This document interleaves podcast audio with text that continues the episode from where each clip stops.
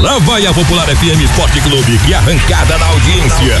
Meia lua na marcação. Olha lá, olha lá. Chapeuzinho na concorrência. Passou pelo goleiro. Vai dar. Adivinhe. Bola na trave. Com vocês, a equipe mais esportiva do Vale. No ar. Na trave. Na trave. Na trave. Na trave. Bola na trave.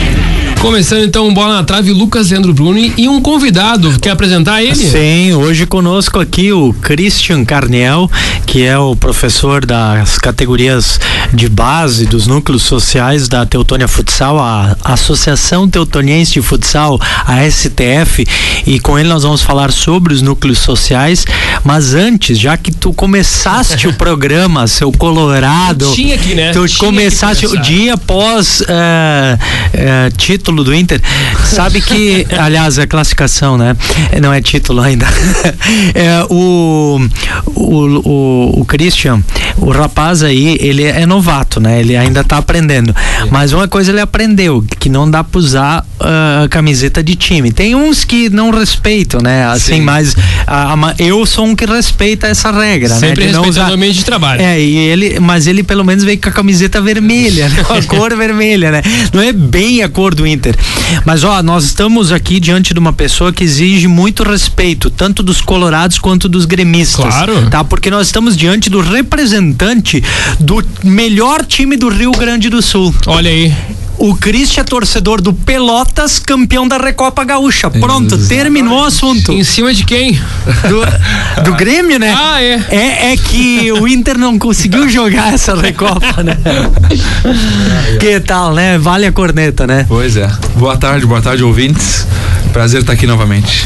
Ô, Christian, vamos, antes de falar de futsal, é, co- onde é que tu estavas no dia da decisão da Recopa? Como é que foi a decisão da Recopa no teu olhar?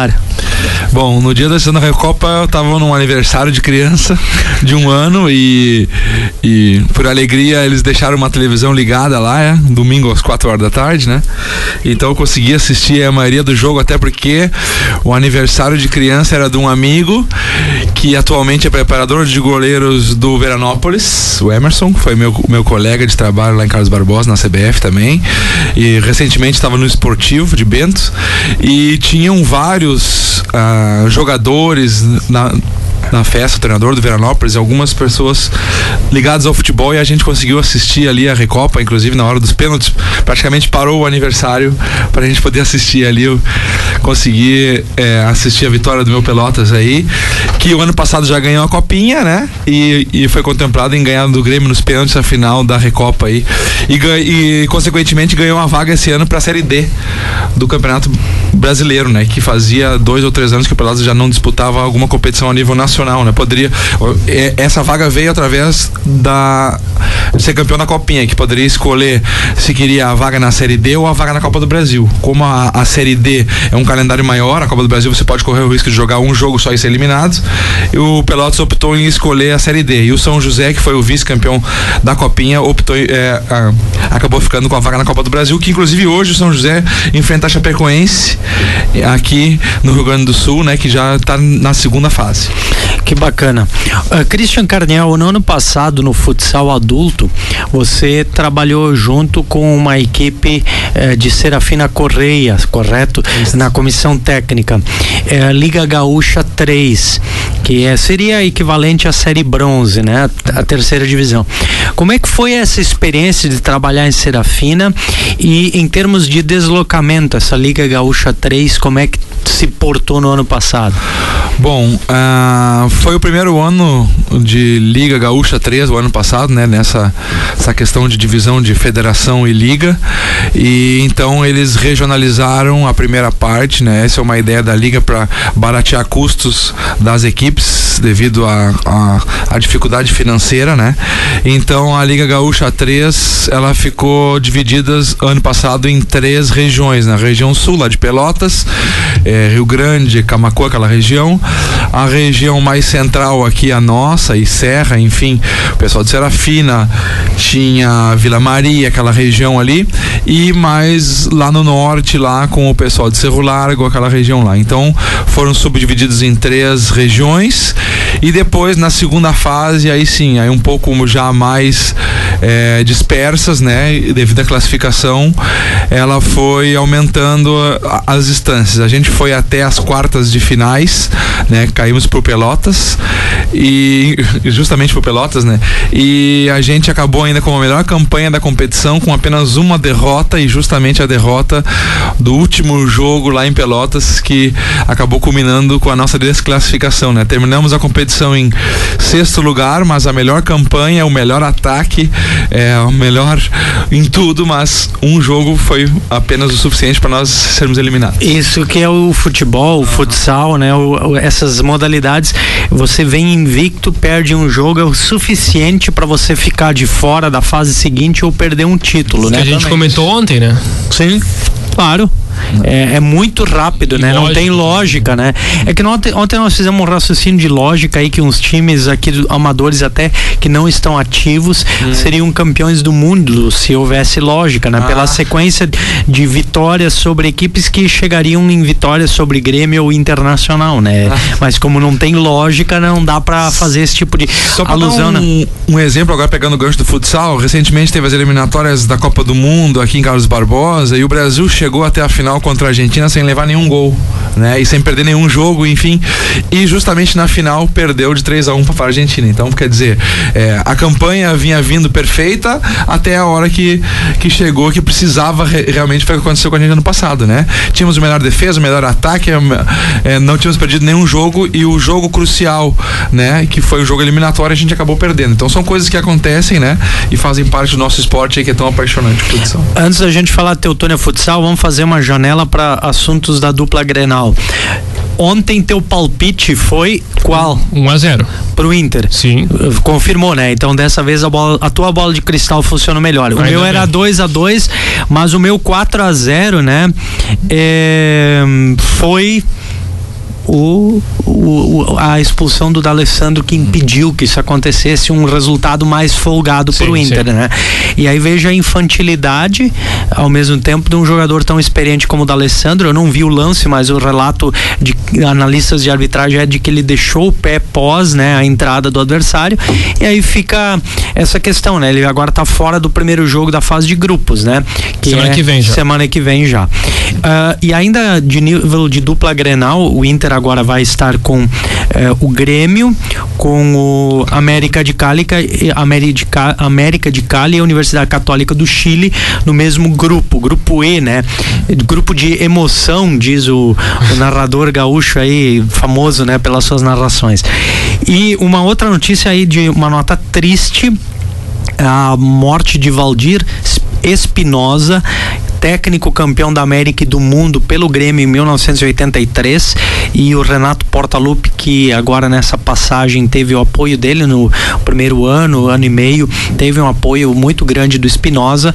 É, o é, até reconhece que foi por conta do Espinosa que o Renato foi parar no, no Grêmio. O Espinosa estava no esportivo, depois Isso. foi para o Grêmio e levou o Renato do esportivo para o Grêmio e aí todo mundo sabe o restante dessa história que virou o Renato Portaluppi, né? Bom, é momento triste para os gremistas, momento feliz para os colorados pela classificação e vamos ter grenais 12 de março e, e 8 de abril as datas confirmadas. Mais dois para conta para esse ano, né? É, mas dois caíram por terra, né? Daqueles 13 possíveis, dois caíram por terra, né? Porque como o Grêmio não ganhou o primeiro turno, é. né? Que nem o Inter. É, não, mas o Grêmio não ganhou o primeiro turno. Então, ou o Grêmio ou o Inter ganhando o segundo turno, a final vai ser com Caxias e não vai ser um Grenal de final de gauchão, né? Então, Isso. essa possibilidade de dois Grenais no gauchão foi descartada agora nessa eh, com essa perda do título no, no fim de semana passado. Mas, Cristian, vamos falar de núcleos sociais. Uh, quantos, quantas crianças aí estão sob teu trabalho e onde estão sendo realizados esses trabalhos? Trabalhos dos núcleos sociais da STF? Bom, a gente iniciou há um mês atrás, praticamente, dia 25 de janeiro, né, é, com apoio da prefeitura que mais uma vez vem nos ajudando. É, então são em torno de mais de 200 alunos, né, é, divididos em três núcleos, né. O núcleo principal é na estação da água, nos sábados pela manhã, que a gente tem em torno de 100 crianças aí, é, das 8 às 11 da manhã. Então esse é um núcleo aí que está consolidado já há mais de quatro anos, né. Então que, que dá um suporte grande para nós no nosso local, né, onde a Teutônia Futsal joga, o nosso ginásio. E a gente tem a parceria com a escola IESEG, lá de Canabarro também, que nas segundas e nas terças eu dou aula para os alunos da escola, né, é, em turno inverso, e na quarta-feira a gente, a escola cede o ginásio para alunos de fora da escola, né. E depois na quinta-feira nós temos o horário no Esperança aqui, que logo em seguida já vai começar o, o treino, a gente começa na parte da tarde, no primeiro horário, Núcleo do Esperança aqui também. Então são esses locais que a gente atende em torno de 200, 250 crianças que em breve serão contempladas, assim como no, no ano passado, com uniforme. Não, novamente, cada um vai ganhar uma camiseta um calção e um tênis também. E todos os treinamentos também, após os treinos, eles recebem um lanche, né? Um suco e um sanduíche. Então, juntamente com o apoio da prefeitura, a gente vai aí consolidando os núcleos sociais já. Eu estou à frente dos núcleos há cinco anos, né? Comecei lá na escola 24 de maio em Canabarro lá.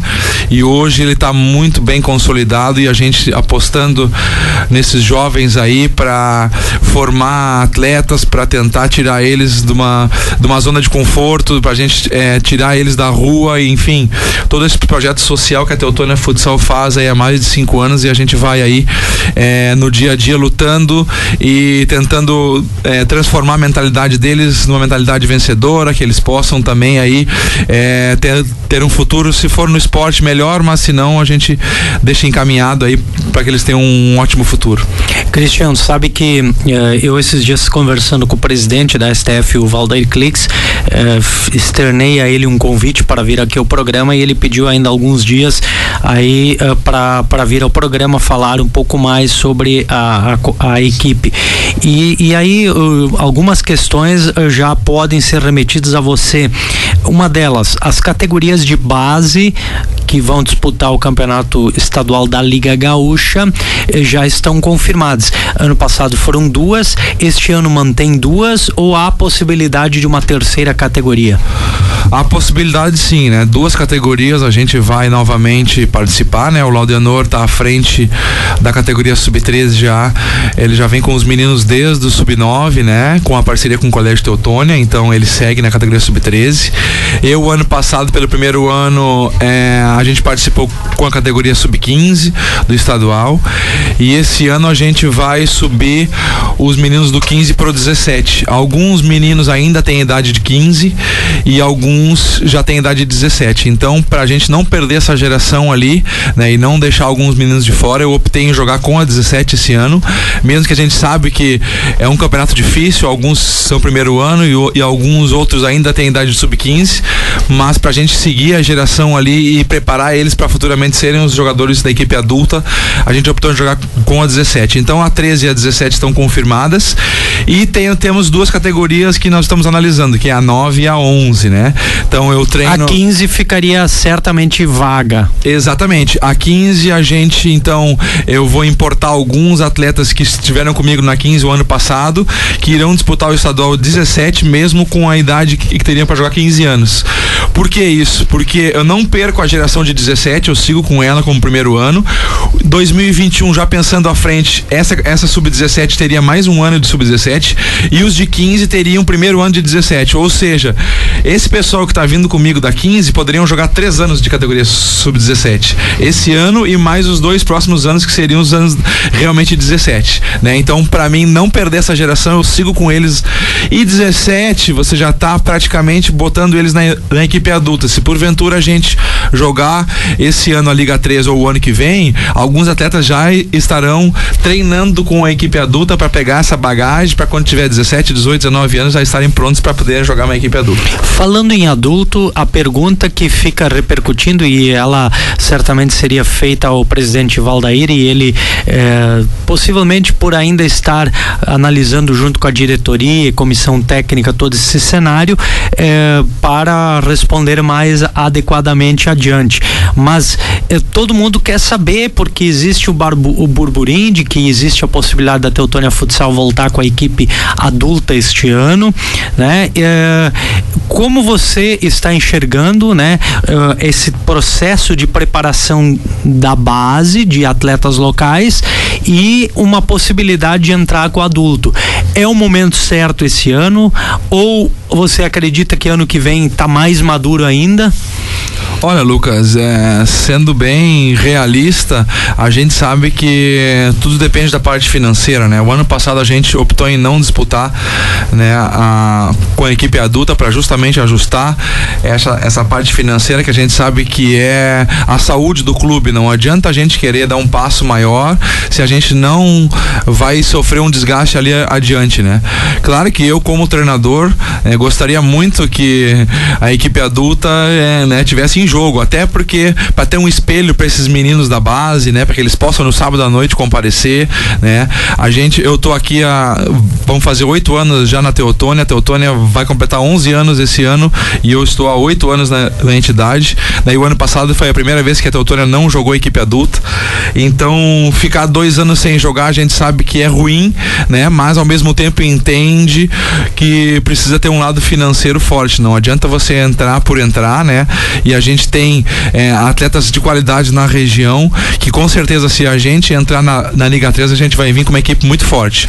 E no, uh, também tem o seguinte, né? Teutônia teve duas experiências de série bronze, uma em 2018 2017 que chegou até a semifinal com um time mais encorpado e em 2018 com uma equipe muito caseira, bastante local, né? E, e aí parou na primeira fase, né? Uhum. O, o torcedor ele também espera resultado do time, né? E aí vem, vem a, o desafio ter recurso financeiro para fazer um time competitivo que traga o torcedor de volta para o ginásio. Exatamente, exatamente.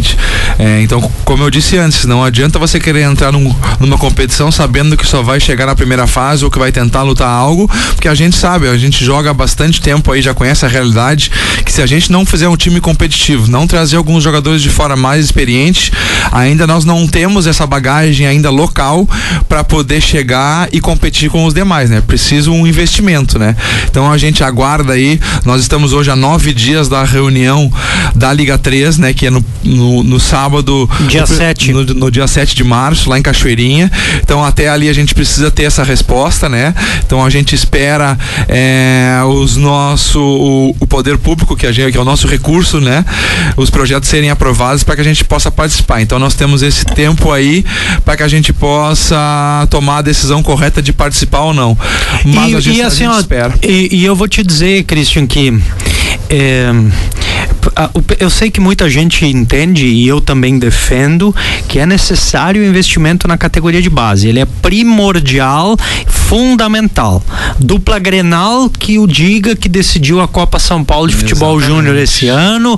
Tá, o Inter foi pentacampeão, o Grêmio rema e até hoje não chegou ao título, mas tá com a base. Jogadores Os, na seleção brasileira, né? É, seleção brasileira de base. Sendo vendido por um bom valor para a Europa. Para a Europa, né? Alguns nem estreando no time profissional, Exatamente. mas ou seja, a base é fundamental. Só que não adianta ter só a base se você não tem um ponto de espelho. No futebol de campo, ah, por exemplo, a Juventus faz um belo trabalho, mas existem clubes captadores de atletas, como o Dupla Grenal aqui no estado. Então há uma mira né, para essas equipes. No caso do futsal, ok, tem a CBF aqui do lado, mas a CBF, só para dar um exemplo, a CBF traz a grande maioria dos jogadores adultos de fora, aproveita muito pouco do que tem na própria base. Exatamente. E Teutônia tá com um projeto diferente, de querer aproveitar a base, mas para tu ter uma base forte, tu tem que ter um espelho forte, tu tem que ter um adulto, um objetivo a ser atingido. Se você não tem objetivo, e isso vale nas diretorias, né? O, o cara que começa dentro de uma empresa, principalmente em cooperativas, em outras uh, entidades ou empresas, às vezes começa lá embaixo, né? Auxiliar de serviços gerais, apoio aqui e ali, e aí ele vai subindo crescendo. Daqui, alguns chegam e sonham em ser diretor, presidente e até chegam a esses cargos. Mas se não existissem esses cargos, eles nunca almejariam esses cargos. Eles continuariam sempre auxiliar de serviços gerais. Isso. E isso funciona no esporte também. É, e a gente continua falando de futsal. Christian, ela, a gente percebeu essa divisão que aconteceu é, no ano passado, mas ela já vinha se desenhando antes da federação com a Liga Gaúcha uhum. de Futsal. Os clubes fundaram a Liga Gaúcha, se separaram, fizeram uma uma, digamos assim, um voto de protesto à federação. Esse ano a gente vê a CBF Atlântico jogando federação e jogando Liga Gaúcha é um indício de uma aproximação, de uma reunificação do futsal gaúcho? E até que ponto esse tipo de ação faz o futsal evoluir ou andar para trás? Bom, uh, alguns estados já tinham aderido à liga, né? O, o, nosso estado é mais recente, mas na minha visão não é saudável para o nosso esporte ter duas competições paralelas, né? Eu acho que realmente os clubes estavam certos, né? E aí já, já, já falando também como membro da Teutônia Futsal, de que a federação, como era única, é, explorava entre aspas os clubes, né? Era muita despesa, era muito custo e os clubes realmente começaram a ter problemas, né? E a gente vê o cenário que não é bom atualmente, né? Então uh, era necessário fazer algo. Só que eu não vejo ainda essa aproximação entre federação e liga, né? Há muita divergência nos bastidores, a gente que, que vive do futsal sabe disso, né? E ainda acho ruim esse cenário atual. É preciso haver uma definição, né? O ano passado deu um problema grave com a questão da vaga na Taça Brasil, né? Porque a federação que é a detentora dos direitos do estadual afirmava que o campeão gaúcho sairia através da, da federação e Atlântico e a CBF não jogaram e a Soeva acabou ganhando e teria o direito de jogar a Taça Brasil, que é uma competição nacional, e aos 45 do segundo tempo a CBF entra na justiça e. Mas e era campeã acabou... anterior, né? Exatamente. A, a Soeva foi ser campeã depois da depois, Taça Brasil. Isso. Ela é a detentora da vaga deste ano, desse provavelmente. Desse ano, desse ano, mas ainda a CBF reivindica essa vaga, dizendo que, que não teria esse direito. Então, assim, essas confusões todas, isso tem que terminar, né? O futsal já não anda muito bem das pernas financeiramente. A liga, ao meu modo de ver, veio para melhorar as coisas, mas também se tiver uma outra se tiver duas competições paralelas, não está ajudando em nada. Uh, atualmente, agora a Liga né, barateou os custos, ajudando as equipes, quer fortalecer o futsal, principalmente é, a Liga 2 e Liga 3, né, que é o pessoal aí que está, entre aspas, remando para fazer as equipes, né, que não é fácil. Então a gente espera que é, isso te, termine logo, que unifique, que faça uma, uma coisa única somente, para que a gente possa ter um futsal é, mais, mais saudável, né? Porque você vê aí a Liga 3, por exemplo, a, acabou adiando a reunião que era para ser feita em fevereiro, passaram para março para justamente dar um prazo maior para que algumas equipes possam se, re, se reorganizar. Porque se fosse, fosse feita em fevereiro essa reunião, poucas equipes iriam participar. Então, assim, as coisas não andam bem, né? A gente sabe que a realidade no futsal a nível de Rio Grande do Sul piorou bastante. Claro que o, o cenário econômico também influencia, mas é preciso urgentemente fazer algo para que o futsal daqui a pouco não é, fique aí entre três, quatro, cinco equipes somente e as outras passando um sufoco que vem passando. É, mas a gente já vem há muitos anos observando de que uhum. a disputa é por um vice-campeonato uhum. ou por uma vaga na semifinal, porque Atlântico, a Soeva e a CBF, geralmente esses três estão chegando. E aí uma quarta vaga fica ali rodando. Às vezes é o Bento, aí já foi o pessoal de Ano- Cachoeirinha, Espumoso ano passado. Espumoso ano passado, já foi a, a LAF de Lajeado. Então, Uhum. eh, fica rodando, né? Quase foi a Teutônia Futsal em 2015, né? Isso. Então, a, a gente vê que, assim, ó, alguém va- vai sempre chegando ali no meio. América de Tapera, né? E tal. Mas a gente vê equipes como a América de Tapera fechado. Exatamente. Então, Várias equipes tradicionais no futsal do Rio Grande Ibirubá. do Sul, é, fechando a sua, a sua equipe adulta aí. Mas com- vamos, vamos combinar também, né? Eh, nós tínhamos um ano, um determinado ano, o Guarani de Espumoso, o América de Tapera, o Azif de Birubá e ainda a Sazi de Selba. Quatro cidades ali praticamente vizinhas, todas elas com equipes fortes jogando e apostando forte no futsal. Exatamente, ó, agora a região ali onde eu trabalhei em Serafina ano passado também. Esse ano a Liga 2, né? Serafina foi convidado, vai jogar a AGE de Guaporé, depois 20 quilômetros à frente de Serafina Correia, depois mais vi- 30 quilômetros à frente de Casca, depois mais 15 quilômetros à frente de Vila Maria e depois ainda Marau. Então, num raio aí de 60, 70 quilômetros, quatro equipes jogando Liga 2 e uma equipe jogando Liga 1, né? Então, aquela região ali se fortificou bastante e assim foi. Desde a nossa eliminação para o Marau lá em 2017 na semifinal, Marau começou, hoje já está numa série ouro. Ano passado eliminou o Carlos Barbosa dentro de Carlos Barbosa, né? Então, assim, uma equipe vai fortalecendo a outra da região e isso é legal. Assim como tinha na região de Tapera ali, Selba, Birubá, agora aquela região ali de Casca, Marau, Vila Maria. Assim nós já vivemos aqui também, Teutônia, Lajeado, Santa Cruz e Venâncio, né? Exatamente. Já teve Já a teve. Copa dos Vales, né? Exatamente. Quatro equipes jogando série ouro e tudo mais. né? É, exatamente. Cristian, obrigado pela tua presença conosco aqui. Valeu, obrigado. Sempre, sempre que precisar, à tua disposição. Dá pra ver que tem muito mais assunto pra falar, né? Então, Christian, não vai ser a última vez que vai vir E eu fiquei de falar hoje de futebol amador, eu vou falar amanhã. Tá certo, então, tá feito o registro. A gente volta amanhã com mais bola na trave. Este podcast foi produzido pelo Grupo Popular de Comunicação.